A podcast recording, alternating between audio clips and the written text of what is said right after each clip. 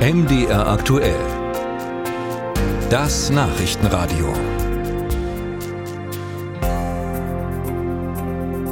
Als erstes beschäftigen wir uns äh, mit der Frage, warum man beim Stichwort Mafia nicht nur an San Luca und Italien denken sollte, sondern vielleicht auch an Erfurt und Thüringen.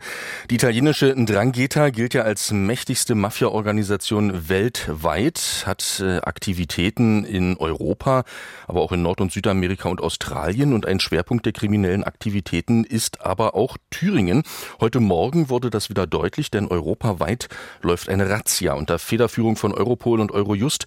Hunderte Haftbefehle werden vollstreckt und Schwerpunkte liegen da auch in verschiedenen deutschen Bundesländern, unter anderem eben auch in Thüringen.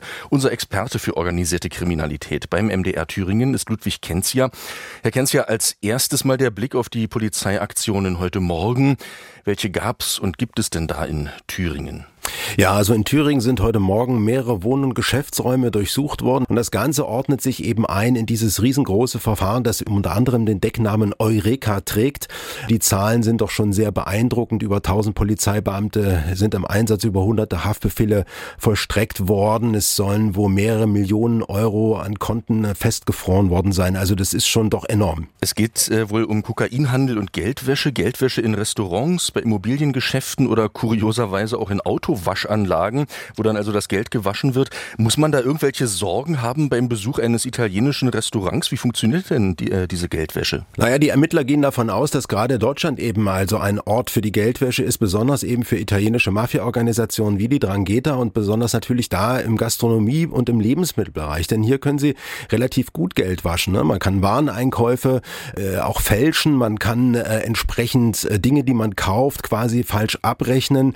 Man kann Bar Bargeld äh, über Kassen schleusen ähm, und das Geld soll eben auch massiv zum Teil auch in den Kauf von Immobilien gesteckt worden sein. Das hat vor allem den Grund, dass wir in Deutschland eben gerade was die Verwendung von Bargeld betrifft, eben kaum eine Bargeldobergrenze haben und das macht es eben solchen kriminellen Organisationen wie der Drangheta natürlich viel leichter. Der MDR hat ja schon öfter darüber berichtet, dass Thüringen tatsächlich ein Zentrum der Mafia ist, äh, obwohl man ja normalerweise nicht den Eindruck hat, dass das beschauliche Thüringen nun eine Hochburg der Kriminalität wäre.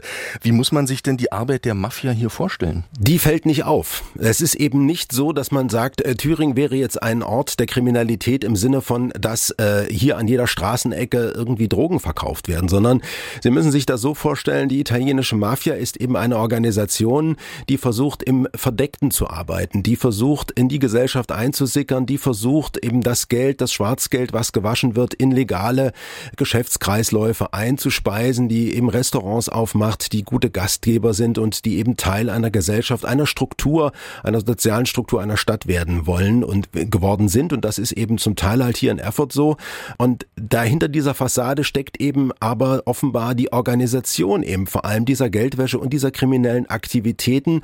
Und all diese Dinge, die man außen sieht, sind im Prinzip nichts weiter als eine Art Tarnfassade. Die Ndrangheta ist äh, weltweit die mächtigste Mafia-Organisation. Wie wichtig ist jetzt diese Razzia heute? Sind das nur die kleinen Fische oder wird das wirklich spürbar sein? Also nach all dem, was wir bisher recherchiert haben, auch mit den Kollegen gemeinsam von der Frankfurter Allgemeine Zeitung, kann man schon sagen, dass dieses Verfahren schon ein besonderes Verfahren ist. Es sind also wohl offensichtlich auch unter den Verdächtigen oder den Festgenommenen auch Leute aus den Führungsetagen, Leute von ganz oben, ähm, teilweise wirklich äh, wichtige Player in diversen Drangheta-Clans aus Kalabrien und es geht hier eben vor allem um den internationalen Kokainhandel zwischen Südamerika und Europa und ich könnte mir vorstellen, das muss man natürlich erstmal abwarten, was die Ermittlungen noch so bringen, aber dass dieses Unterfangen, diese Geschäfte doch jetzt empfindlich gestört worden sind.